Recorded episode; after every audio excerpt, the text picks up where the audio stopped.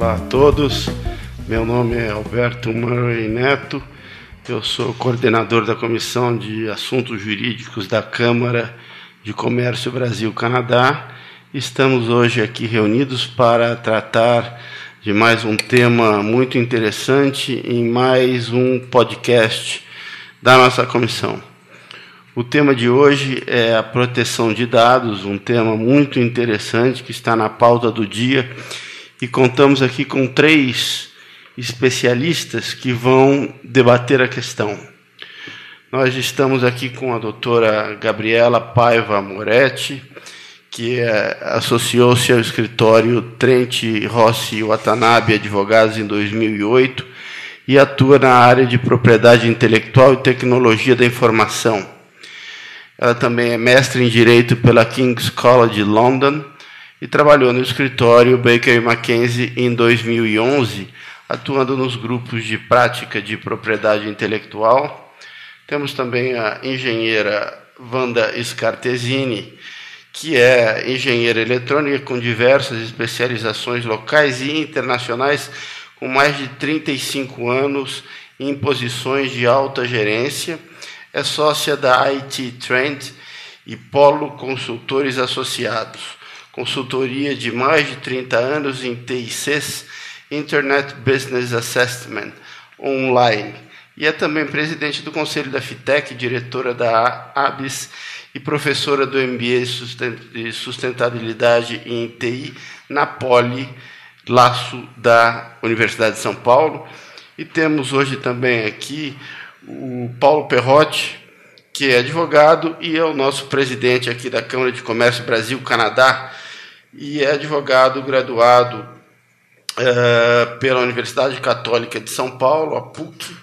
Uh, Paulo Perrotti também possui pós-graduação em Administração de Empresas pela Fundação Getúlio Vargas de São Paulo, especialização em Lei de Tecnologia e Informação no IBMEC, em São Paulo, em Direito do Canadá e do Quebec na Universidade do Quebec, em Montreal, em financiamento do mercado através de Instituto de Finanças e Responsabilidades Sociais pela ESPM de São Paulo. Como vem, são três pessoas muito uh, afeitas ao tema de proteção de dados. Nós vamos iniciar com o debate entre eles.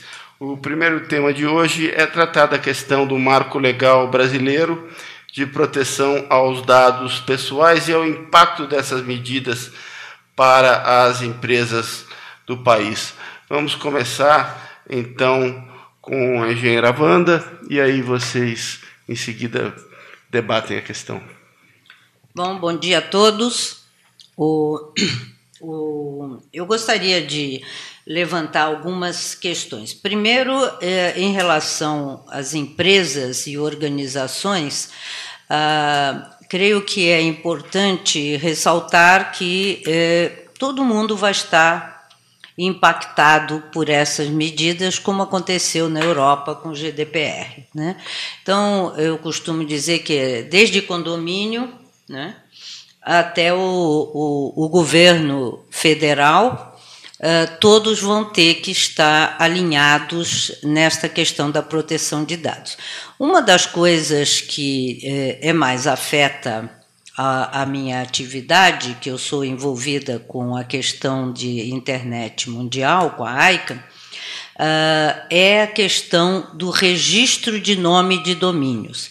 Normalmente, quando qualquer pessoa quer registrar um nome de domínio, por exemplo, uh, ccbc.org, né, você é, é, obrigado a escrever lá quem é o proprietário, uh, digamos que o proprietário, no caso, for, uh, o responsável fosse o Paulo, então o Paulo tem que botar o nome dele, aí o administrador técnico tem que botar o nome, o responsável, o endereço, o telefone, o e-mail. Isso tudo é uma, uma lista enorme de dados pessoais que são obrigados. Como este ambiente de internet é mundial, desde 25 de maio, uh, que nós, todo mundo está discutindo como resolver esse problema.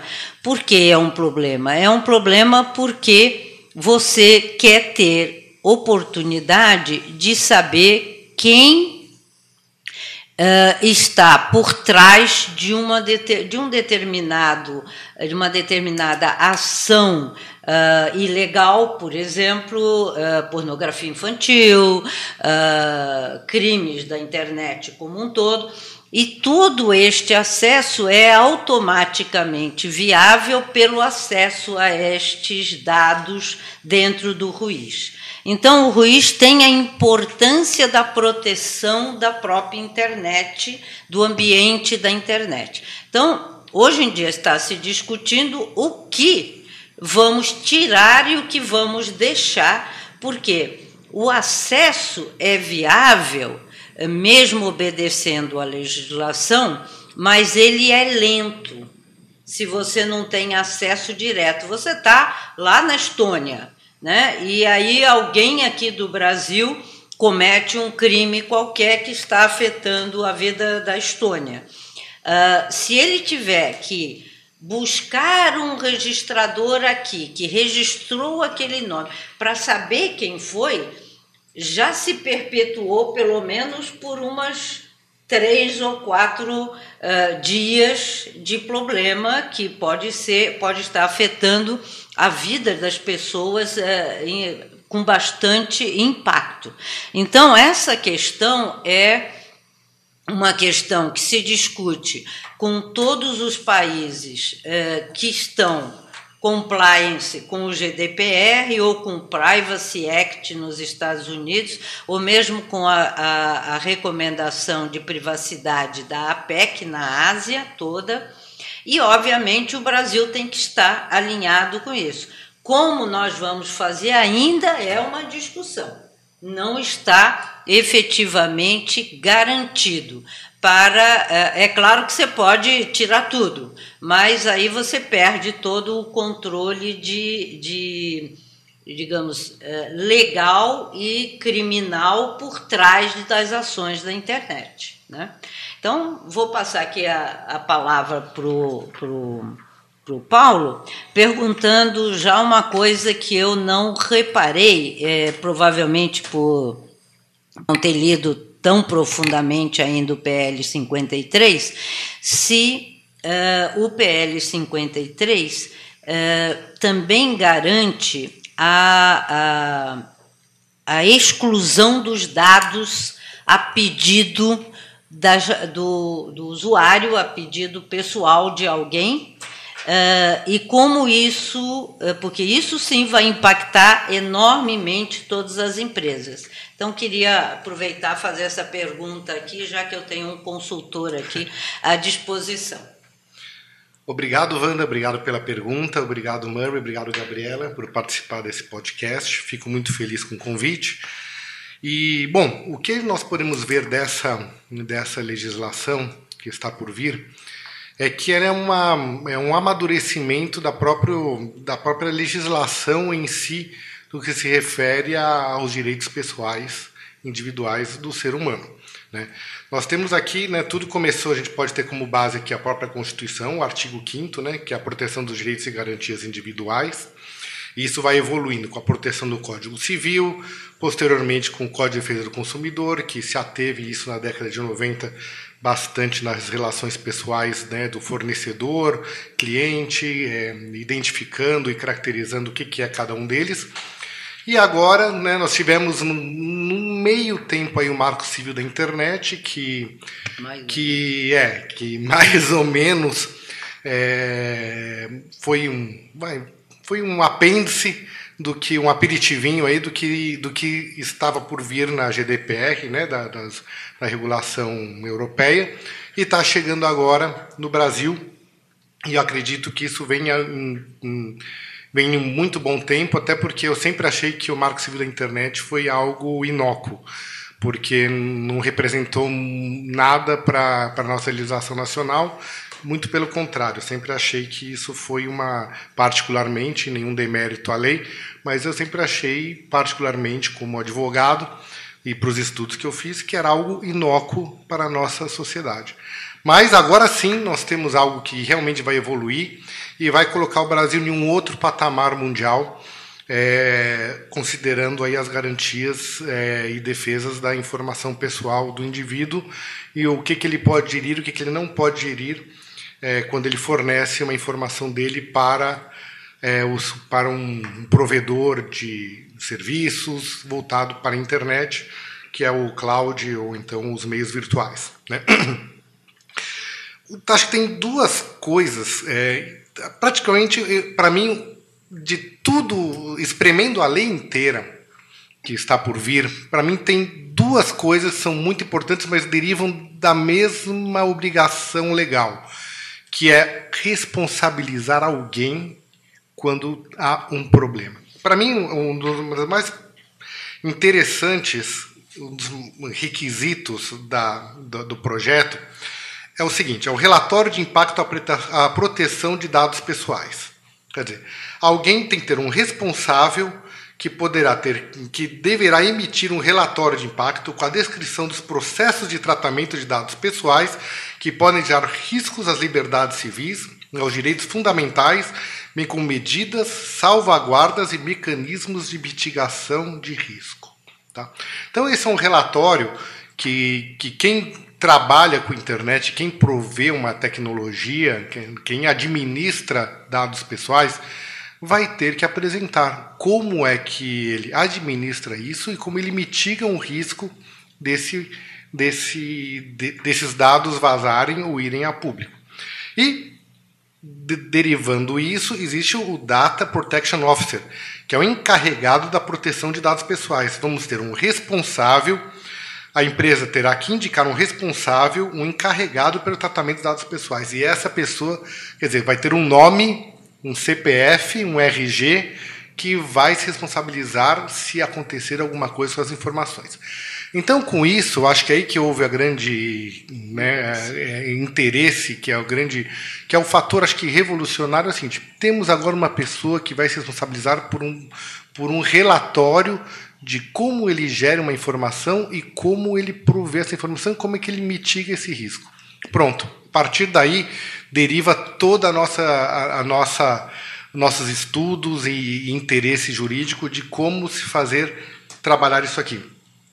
E a GDPR ficou muito claro o direito ao esquecimento, está lá bem, bem expressamente a questão do direito ao esquecimento. Uhum. Mas eu acho que isso não foi esquecido na nossa legislação. Eu acho que a legislação que está também, que, que dá o poder ao usuário dele poder gerir e administrar os dados, também é interessante. Entretanto, existe aqui no artigo 7 que é o tratamento de dados pessoais somente poderá ser realizado nas seguintes hipóteses: para a proteção do crédito, inclusive quanto ao disposto na legislação pertinente. Quer dizer, abriu aqui né, a possibilidade de uma gestão e administração de gestão de crédito, que a gente pode ver que foi uma foi uma, um, um artigo é, colocado para abrir a questão da, da, das administradoras e provedoras de gestão de crédito.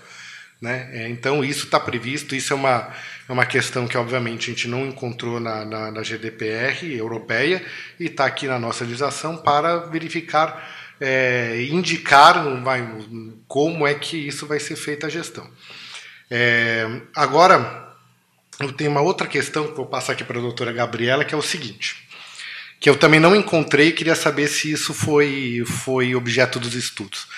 Para mim, eu, eu, eu separo uma questão que são os dados pessoais e os dados profissionais. Quer dizer, aquele que eu, como Paulo Perrotti, como pessoa física, com uma família, com meu pai, minha mãe, meus filhos, que tudo isso tem uma gestão pela nova lei, e tem meus dados profissionais, né? a minha posição profissional como advogado, como presidente da Câmara de Comércio Brasil-Canadá.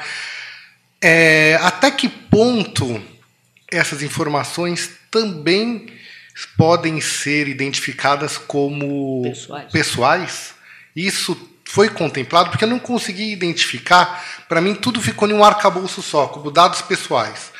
Mas até que ponto os dados profissionais podem ser desassociados ou não dessa proteção? Por favor. Tá certo. Obrigada, Paulo. Obrigada a todo mundo pelo convite. É, vou entrar na sua pergunta, Paulo, mas acho que vale a pena a gente dar um passo para trás e talvez, eu não sei quantos dos nossos ouvintes estão familiarizados com o tema, já tiveram contato com o PL. Então, só voltar um pouquinho para trás e dar uma ideia geral do que, que é esse PL que está super discutido, que está todo mundo preocupado. Né? É, o projeto de lei de proteção de dados, como o nome sugere, é, regula a proteção de dados no Brasil. É importante destacar que ele não impede ou proíbe processamento ou uso de dados pessoais, mas ele regulamenta isso justamente visando a achar um responsável em caso de danos, como você falou. Né? Então, a primeira semelhança que tem, o, pro, o projeto de lei ele foi amplamente respaldado por princípios do GDPR, o GDPR que é a regulação europeia de proteção de dados. Então você pega ali o parecer do relator do Senado, ele faz várias referências ao GDPR, uma clara inspiração. E um dos grandes princípios do GDPR é justamente esse conceito de accountability, que é responsabilizar alguém. Então, hoje em dia, o que, que a gente tem? Muita discussão, né? Vou usar um caso que foi emblemático aqui, que foi um dos impulsos para acelerar o processo legislativo no Brasil, que foi o caso do Facebook e o Cambridge Analytica. Se você pegar, de uma forma geral, se você pegasse os termos de uso e a proteção de. a política de privacidade do Facebook na época em que os dados foram coletados, lá em 2000 e pouquinho, é, provavelmente tinha uma redação de consentimento falando: olha, eu estou de acordo em fornecer os meus dados e eu estou de acordo que o Facebook vai divulgar esses dados para terceiros. Então, hoje a gente tem um cenário em que se fala muito de consentimento, consentimento, e pegando esse caso emblemático, provavelmente se você chegar no, no, na letra ali do conceito da, da, da, das políticas que estavam em vigor, provavelmente tinha um consentimento ali. Então não é questão de, olha, você consentiu e eu não sou mais responsável, não é problema meu. O Facebook foi considerado responsável, sim, ainda que tivesse um consentimento, porque usou de uma forma inadequada ou inesperada. Ou genérica demais. Genérica demais, ou de uma forma que não fosse legitimamente esperada pelos titulares dos dados. Então, esse princípio, e é justamente esse o conceito de accountability. Né? Não interessa o que as pessoas assinaram, você está em posse de informações que te dão um grande poder e né, quase que como Homem-Aranha, né? Com, com grandes poderes vem grande responsabilidade. E é justamente isso. Então, esse princípio do accountability muito claro no GDPR, ele está meio que espalhado no nosso PL aqui. É, ah, ah, esse... ah, desculpa interromper, mas eu tenho uma dúvida também que, que né, falando do, do Cambridge Analytica uhum. e do uhum. Facebook, aqui tem o, o, o artigo 7 parágrafo, parágrafo 4 que diz o seguinte: fica dispensada a exigência do consentimento previsto no caput desse artigo para os dados tornados manifestamente públicos pelo titular. Quer dizer, a partir do momento que existe, que você está no Google, que você está no Facebook e você deu autorização tá ampla para que é, o, né, o, é, dizer, aqui, teoricamente aqui há uma manifestação pública né, do titular para que isso possa ser pelo menos analisado, será que isso seria a, a brecha para para que outras entidades, empresas absorvam essa informação de terceiros e manipulem? É, é ótima essa pergunta, porque é bem o gancho com o que eu ia completar, completar que é justamente o, o princípio do accountability, ele não está lá, assim, preto no branco, no PL, né? As empresas serão responsáveis, independente de é. qualquer coisa. Ele está refletido em outros princípios. E um dos grandes, é, dos principais princípios que tem no PL para quem pretende processar dados pessoais é justamente a questão da finalidade do processamento. Então vamos lá, tem alguns conceitos é, que eu acho que vale a pena ser esclarecidos, justamente para quem não tem tanta familiaridade com o tema. Dado pessoal é definido tanto no GDPR como na nossa, no nosso PL como o dado, o dado relacionado a uma pessoa identificada ou identificável. O que, que significa isso? Meu nome, Gabriela, é, é, dado pessoal, obviamente. Meu telefone é associado ao meu nome, meu endereço é associado ao meu nome. Agora, se falarem, por exemplo, olha, tem uma mulher que está na Câmara de Comércio Canadá, Brasil-Canadá nesse momento, gravando um podcast e está com roupa preta. em tese, todos esses dados isolados não são necessariamente dados pessoais, pessoa. mas o conjunto deles permite identificar a pessoa. Uma pessoa, no caso eu. Então, é, esse conjunto de dados pode também ser considerado dado pessoal. Então, é uma definição muito ampla e pegando também já o que você tinha falado de dado profissional e dado pessoal, é, eu entendo que sim, o dado profissional, desde que atrelado a uma pessoa que permita a identificação de uma pessoa, vai ser sim considerado também um dado pessoal. De novo, não significa que você não pode usar, que você não pode processar, que você não pode tocar naquilo, mas que vai ter toda uma série de regulamentos que vão se aplicar ao que você fizer com esses dados. É, então você tem os dados pessoais, você tem a figura do controlador de dados, que é a pessoa que determina, que é quem toma decisões sobre como esses dados vão ser usados.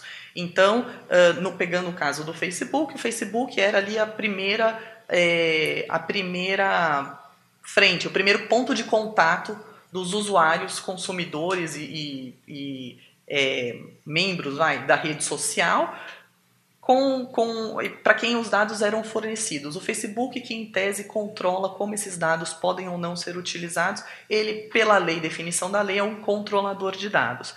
E você tem uma figura do processador de dados, que é quem é contratado por um controlador para fazer o processamento. Ele não tem um relacionamento direto com o dono desses dados, é, ele está agindo sob as instruções do controlador. Então, o foco principal ali é o controlador do, dos dados, em termos de responsabilização.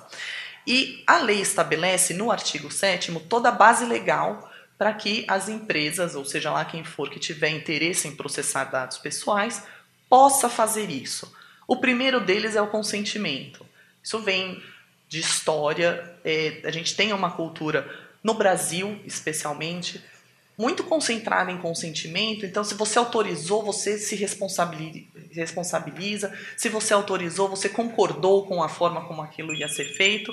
Tem uma, uma função muito forte, né? E quando a gente passa do do, a gente está trabalhando hoje num ambiente mais digital, mas quando a gente volta para o analógico, é, em que tudo era no papel, dava uma sensação de que você estava para a empresa, eu digo, dava uma sensação de que você estava protegido porque você tinha o consentimento ali por escrito de alguém, né? E o que aconteceu quando a internet entrou é, no, no cenário? Você, para participar de qualquer coisa, precisa ler uma série de termos de uso, políticas de privacidade, e a real é que ninguém faz isso. Né? Então hoje se fala muito é, no, num conceito aí está tá surgindo o conceito da fadiga do consentimento, que é as pessoas, as empresas exigem tantos consentimentos das pessoas que não dá para você se é, valer do consentimento que alguém te deu para justificar as coisas que você faz com aqueles dados. Aí que entra de novo a questão do accountability. Não é porque você teve o consentimento que você pode fazer o que você bem entender com aqueles dados. O outro princípio é justamente a da finalidade, que é você só pode processar os dados pessoais para determinadas finalidades. Então, se for consentimento, a lei fala que o consentimento tem que especificar qual é a finalidade. E se mudar a finalidade do tem processamento, que... tem que ter um novo consentimento, porque a gente meio que bate de novo na questão da fadiga do consentimento. Mas é tão relevante a finalidade do processamento que isso é, pode gerar a, a, renovação desse consentimento, ou aí sim uma restrição no processamento. Então vamos pegar um exemplo. É, eu, Gabriela, quero contratar uma provedora de internet para ter internet na minha casa. Eu quero esse serviço, eu quero receber esse serviço para a prestadora conseguir me prestar esse serviço, ela necessariamente vai precisar de alguns dados pessoais meus. A lei fala: se você vai processar dados a pedido do titular para poder prestar um serviço, isso é base é, é, um, é, é um quase um legítimo interesse. Você não precisa de consentimento. Olha, é, eu estou, eu, Gabriela, estava dirigindo, sofri um acidente, a ambulância veio e precisava identificar a Quem pessoa é? que está no acidente. Isso daí é para proteção da vida, você também não precisa. Seria ridículo, na verdade, você pedir um consentimento de uma pessoa que está tá num acidente, que está desfalecida, que está inconsciente num hospital. Então, se o seu objetivo for salvar a vida da pessoa, isso daí também não precisa de consentimento.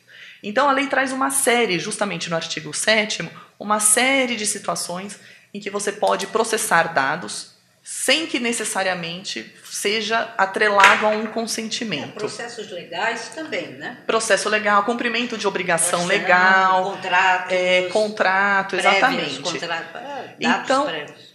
num mundo ideal, você colocando esses princípios todos em prática, pensando que você vai ser responsabilizado pelo uso e que você tem que ter uma finalidade clara para o processamento, no mundo ideal a gente tenta fugir da necessidade de consentimento.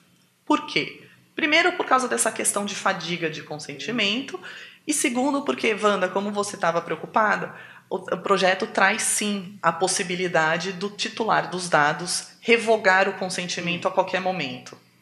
Então, isso pode gerar muita instabilidade, muita insegurança para as empresas. Se, o, se, a sua base de processamento é toda com base no, no consentimento, acaba que você vai ficar à mercê de ter que controlar quando você pode, quando você não pode. É. Esse daqui deu, esse daqui revogou, revogou em parte, enfim. Você vai criar toda uma insegurança para as empresas. E gera uma insegurança uh, jurídica para o próprio usuário, né? Porque ele pediu alguma coisa, depois ele pede para sair. Então, é, aonde, aonde que isso vai ser é, viável do ponto de vista administrativo, né? De vamos, é, vou pensar numa coisa que todo mundo tem, é, telefone, né? Você basicamente tem uma conta de telefone, tem que ter um endereço para onde mandar a conta, um e-mail, alguma coisa, para onde vai mandar essa conta. Aí você resolve que você vai cancelar isso. A operadora não pode cancelar, porque, a menos que você cancele a sua linha, você não pode cancelar só os seus dados. Né? Exato. Seu, o seu cadastro. Então, são questões que eu acho que a regulamentação vai ser um problema muito sério que eu acho que o setor jurídico como um todo, o setor aí de advogados e tudo, tem que se preocupar muito com isso, porque vai gerar uma insegurança uh, jurídica para as empresas e até econômica.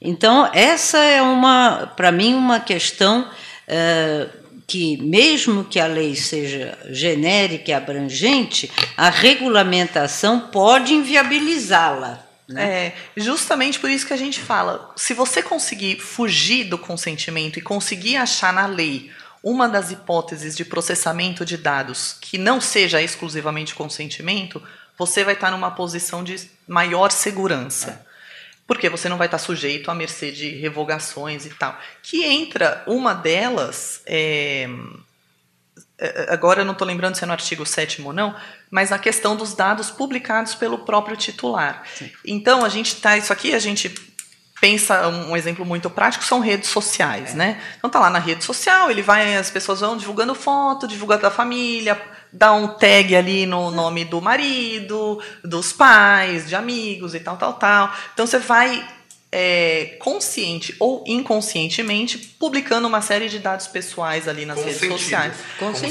Com, com consentimento em tese. Agora, entra aí o fator finalidade.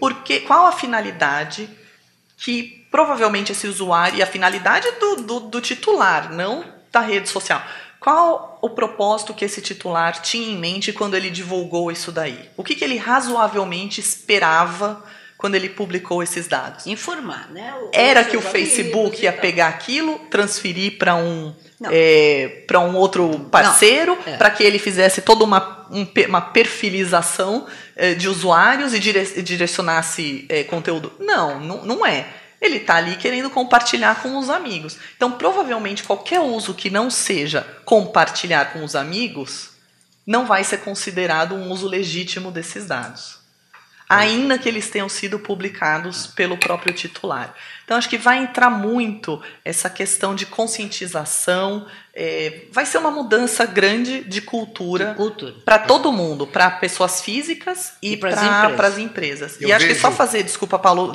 só para finalizar, uma ressalva importante que a gente, quando fala de proteção de dados, sempre fala em pessoa física. Né? Dados de empresas não, não são protegidos por por, como dado pessoal. São, enfim, informações confidenciais, segredo de negócio, Isso o é que outra for, mas está fora do, do, do escopo dessa lei. Uma coisa que eu acho que a, a gente, nós vamos amadurecer muito e, e não vai ser agora com as definições da, da própria lei, e com certeza isso vai cair na, na mão do, do judiciário, que é a interpretação do que é legítimo interesse. Para mim, aqui que está um Mas isso tá, interrogação. isso está. Não só aqui, como lá. Não, no mundo todo. É. O legítimo interesse é, é uma coisa absolutamente subjetiva e, e vai gerar questionamento sempre. Sim, né? com certeza. Sempre.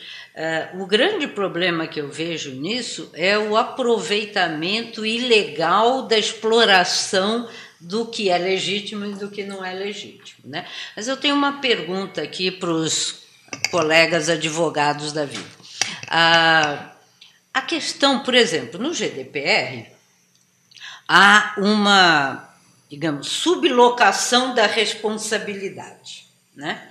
Eu não sei se no PL 53, por exemplo, né, você é uma empresa que presta serviço para uma, uma grande, digamos, para a própria Câmara de Comércio aqui. Então, digamos que quem segura os dados, o banco de dados dos associados da CCBC está em terceiros, está com terceiros. O quanto esses terceiros e quem faz o software, por exemplo, este banco de dados, né? É, também quem desenvolveu, quem fez. No GDPR tem essa sublocação de responsabilidade. Né? Então, o gerador, o, o, quem está administrando o banco de dados, quem fez o software para o banco de dados, se houver uma falha aqui, essa falha se transmite para cá e essa falha se transmite para a CCBC e, subsequentemente, se ela for processada, ela vai processar lá para trás. Como é que vai ficar isso no, no nosso PL 53? É, o PL ele traz uma, uma previsão semelhante, sim. Então, a figura do controlador, que no seu exemplo seria a CCBC, Sim. ela sem, perante terceiros, perante a autoridade, vou até fazer um parênteses para falar da autoridade daqui a pouquinho, é, perante a autoridade, perante os titulares de dados, ela sempre vai ser a responsável. responsável, sim. Muito semelhante com o que acontece hoje com o Código de Defesa do Do Consumidor, né? É, e aí toda a cadeia é responsável, sim.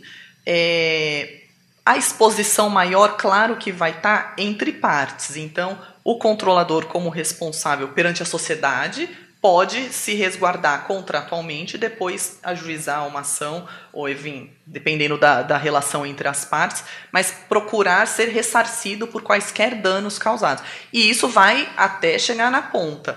É, invariavelmente, o que vai ter, o que vai ser necessário acontecer é que a partir de agora, se já não estavam, se já não eram produtos que eh, eram oferecidos na Europa e que, portanto, de uma Já forma ou de outra já refletiam isso, eh, a partir de agora a gente vai ter que trabalhar com o conceito de privacy by design e Sim. privacy by default, que é na hora em que eu estou desenhando um produto, eu tenho que partir do pressuposto que a privacidade dos usuários vai ser protegida. E é isso que vai impulsionar a indústria. É. Porque aí você vai desde a fonte garantindo essa proteção. É, Mas também os contratos vão precisar ser rede, refeitos certamente. neste momento. Porque Certamente. eh, alguém, por exemplo, eh, eu já, nós já fizemos isso por conta do GDPR, porque a fundação que eu sou presidente do conselho, ela desenvolve soluções para um grupo alemão, né? Então, obviamente, nós já tivemos que fazer isso, mas isso não é um conceito geral que está disseminado.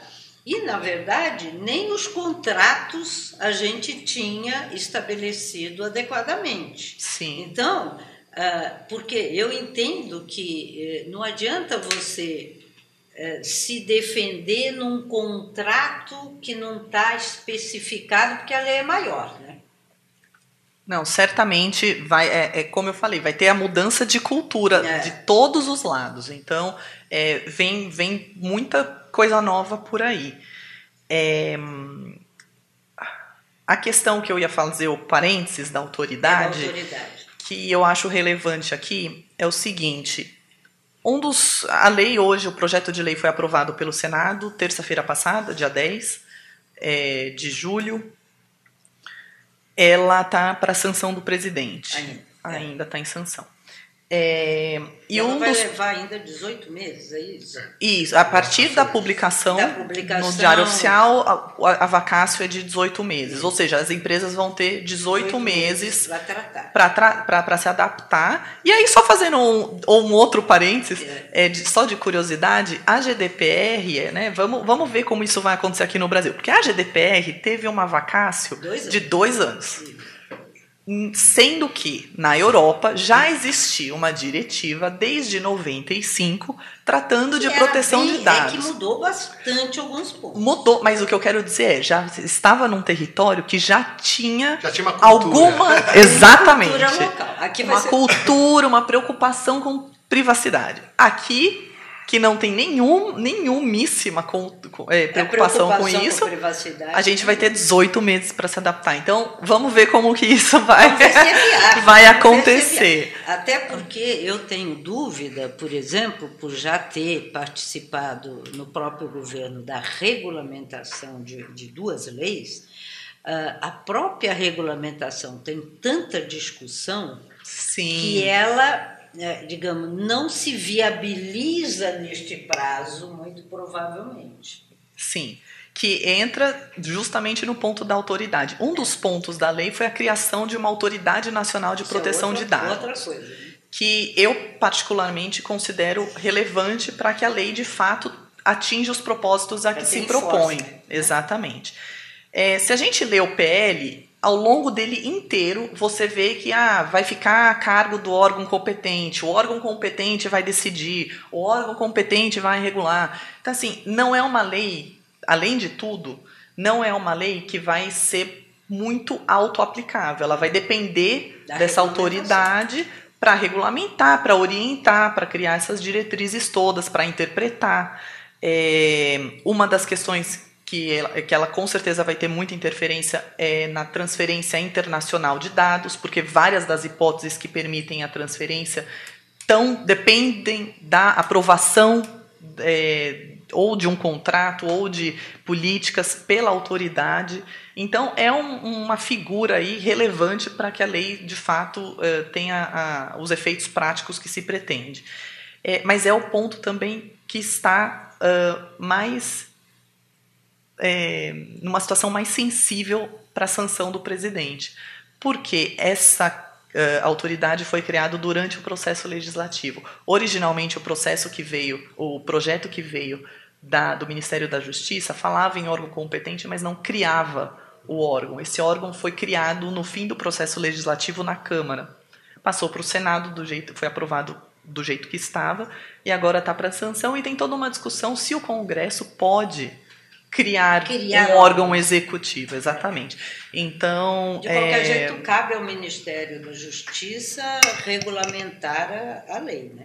É, na verdade, a, a, tem o decreto, sim, o decreto, é o decreto que regulamenta a lei, é. mas eu acredito que a, as diretrizes práticas, a interpretação da lei ficaria a cargo da autoridade. E aí se não Mas essa autoridade criado... pode ser uma, um departamento, uma secretaria do Ministério da Justiça, pode ser autoridade. É, no mundo ideal seria não, é, uma, uma coisa um órgão independente e especialmente especializado. Porque dado pessoal não é uma coisa é, simples. Não, não Como é. se fosse uma Anatel, assim. É, ela, um órgão é, independente o que, que se, regular. Por exemplo, na Europa, né, criou-se essa comissão dentro da União Europeia, que é a comissão da, que gere a proteção de dados na União Europeia. Tem até a, a, carta deles aí, quer dizer, estão constituídos como um grupo autônomo, interessado, com representante de todos os países, etc.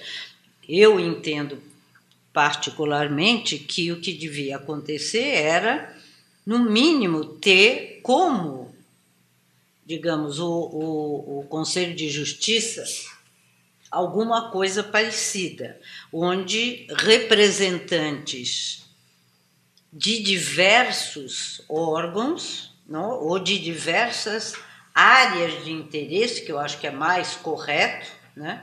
Uh, sei lá, o representante da saúde, um representante da, da OAB, uh, são representantes da sociedade uh, organizados de alguma forma com aval de governo né? É. Para, para exercer autoridade. É, do jeito que ele está hoje, a, essa autoridade seria composta por uma diretoria formada por três diretores e por um conselho com 23 membros. E aí os membros, sim, representantes do governo, da sociedade, da, da academia.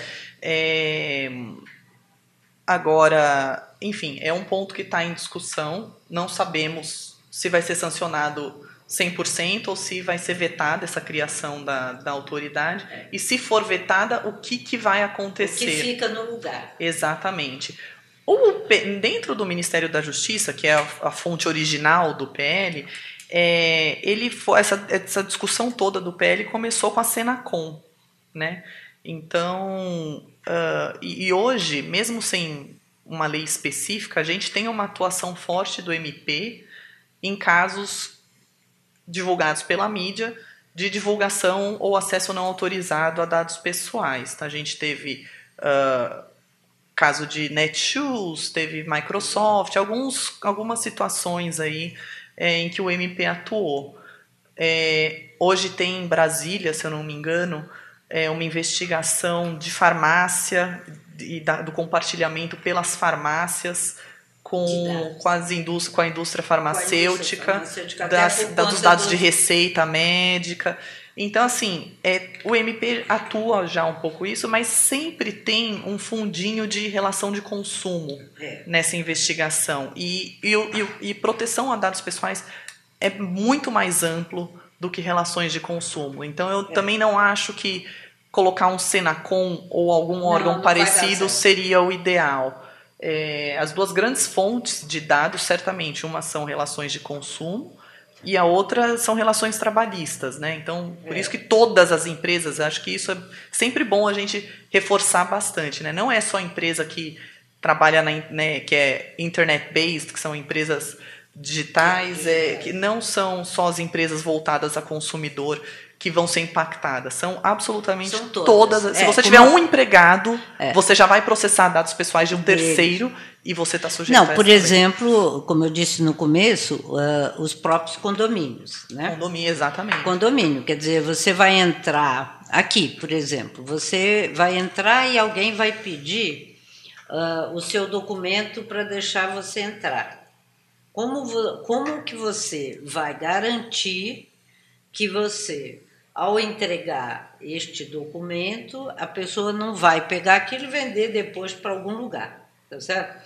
Ou, então, cada um deles vai ter que ter certamente uma recepção, porque você também não pode deixar todo mundo entrar, mas ao mesmo tempo uma eliminação diária daquele, daquele, daquela documentação. Não necessariamente eliminação, mas uma boa gestão de que aquilo não é, vai mas ser. Mas é muito difícil né, porque acaba gerido, ficando na mão sim. de pessoal mas aí, qualificado. Aí, é, é por aí que nós vamos agora fazer, acho que uma.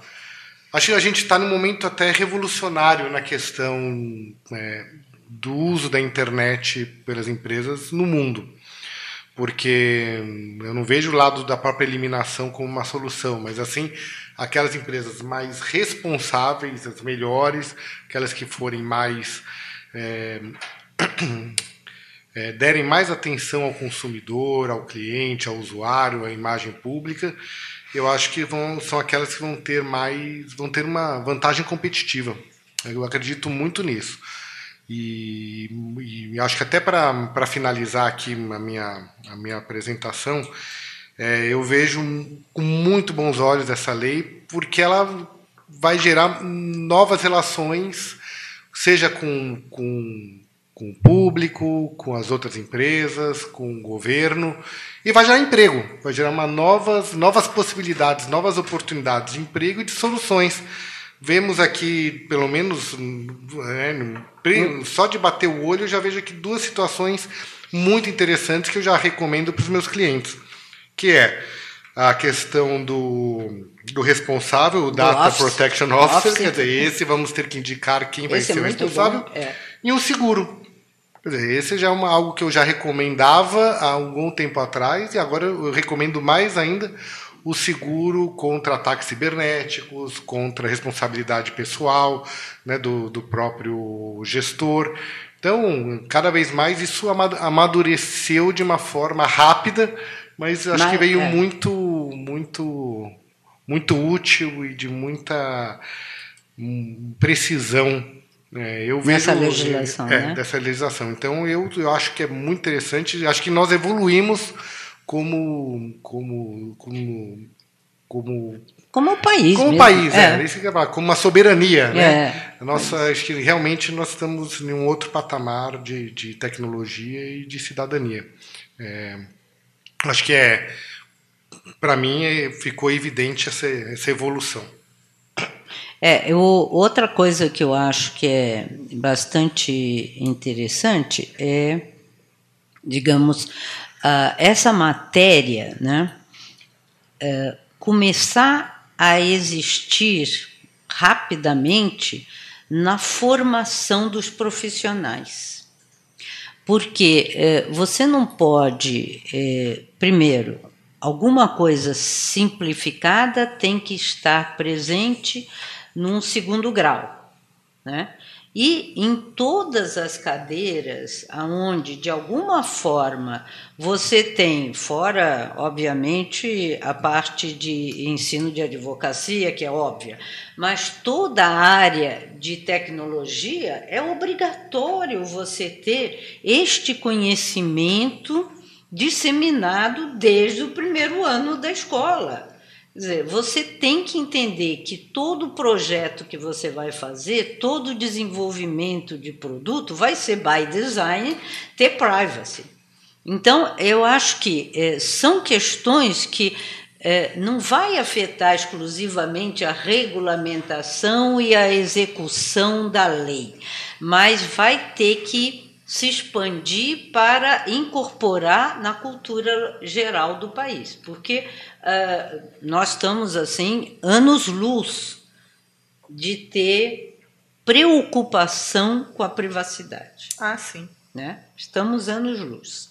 Então todo mundo e mesmo uh, eu mesmo que sou obrigada a, a tratar desse assunto internacionalmente, uh, eu não sei que não me preocupo tanto, porque cada vez que eu penso, eu já distribuí meus dados para milhões de pessoas. Então, qualquer um vai poder pegar meus dados com tranquilidade, porque eles estão aí distribuídos em todos os edifícios empresariais de São Paulo.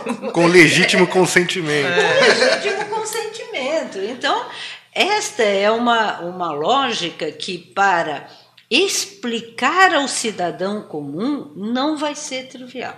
Não, Wanda, complemento ainda, porque é, quando saiu a notícia de que o PL foi aprovado pelo Senado, quem trabalha na área e, e tem Sim. contato com isso comemorou. Mas a gente viu muitos comentários de pessoas comuns, uh, familiares, é. ou então você busca né, comentários é, claro. em notícias de gente falando vocês não tem mais o que fazer. Esse é o problema do é, Brasil, que é. não tem mais nada para ser resolvido. Então, assim, de fato, essa noção de privacidade, né? Você fala, com alguns você fala, ah, olha, saiu a lei e tal. Não, mas eu não faço nada de errado, eu não estou nem aí se me vigiam, se não vigiam, porque eu não tenho nada para esconder. É, esse conceito é de privacidade é, muito. Exatamente. Então. Ele não é existe no Brasil e ele precisa ser eh, disseminado. Eu é. vou até comentar rapidamente uma coisa curiosa, que lá atrás, nos anos 90, quando uh, começou a internet, começo dos anos 90, começou a internet aqui no Brasil, houve um esforço setorial, aí um esforço do pessoal bem ligado a essa área, da própria Secretaria de Política de Informática na época, a, a negociar com a Rede Globo e colocar numa novela que o artista principal acessava a internet. Tá certo? Eu acho que esta questão da privacidade, ela vai precisar entrar no dia a dia de novela, de histórias, porque é o único jeito de transferir o conhecimento para toda a sociedade. Sim. Então há uma eu acho que é, vai ser fundamental. aquela experiência que nós tivemos com a internet foi sensacional todo mundo queria ter internet também, e isso expandiu sensivelmente a internet no Brasil. Né? Então, eu acho que ações de mídia organizada e focada no, na instrução e na capacitação da população vai ser fundamental. Com certeza, com certeza. Bom, tivemos um debate de excelente nível. Essa é realmente uma questão que deve ser disseminada na sociedade brasileira, passe a ser uma parte integrante eh, da cultura do brasileiro, eh, ver como relevante a proteção de dados. Nós, eh, da Comissão Jurídica aqui da Câmara de Comércio Brasil-Canadá, mais uma vez agradecemos as presenças da doutora Gabriela Paiva Moretti, da engenheira Wanda Scartesini, do nosso presidente da Câmara, doutor Paulo Perrotti, e convido a todos para que fiquem atentos aos próximos podcasts e eventos da Comissão de Assuntos Jurídicos. Muito obrigado.